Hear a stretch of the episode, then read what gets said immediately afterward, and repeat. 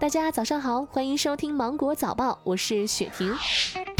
端午假期将近，出游呈现了冷热不均的态势。非洲数据显示，今年端午除了京津冀地区外，全国各地周边游需求较高，整体出游人次已恢复到去年的六成，京津冀地区约恢复到去年的四成左右。由于假期的天数短，整体出游积极性不及五一，周边游依然是端午出游的主要方向。那么机票方面，价格同比去年跌了两成左右，跌幅较五一有所缩小。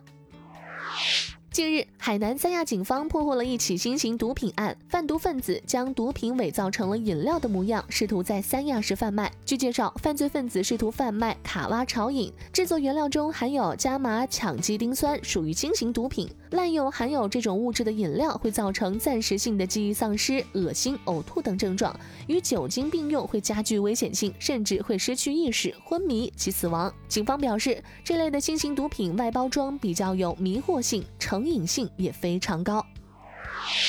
最近，浙江大学医学院附属第一医院内分泌科和营养科的医生对市场上十八瓶热销饮料进行了现场测评，发现含糖量最高的是维他柠檬茶，相当于十五块方糖。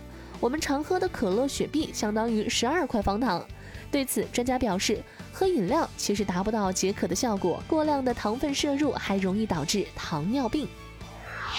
六月二十一号，北京公布百事公司北京大兴分厂因有员工确诊新冠肺炎而停产停工。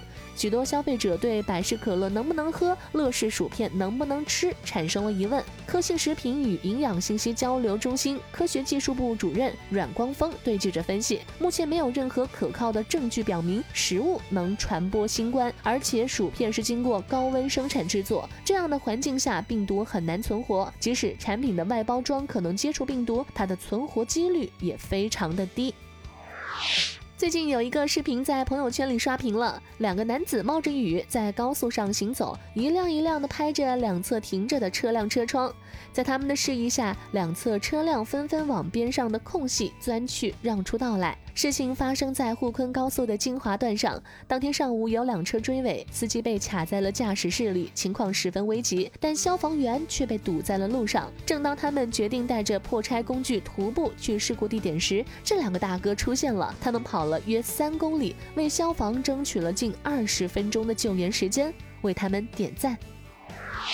近日，扬州一处建筑楼空调外机起火，经消防十五分钟救援才将火势控制。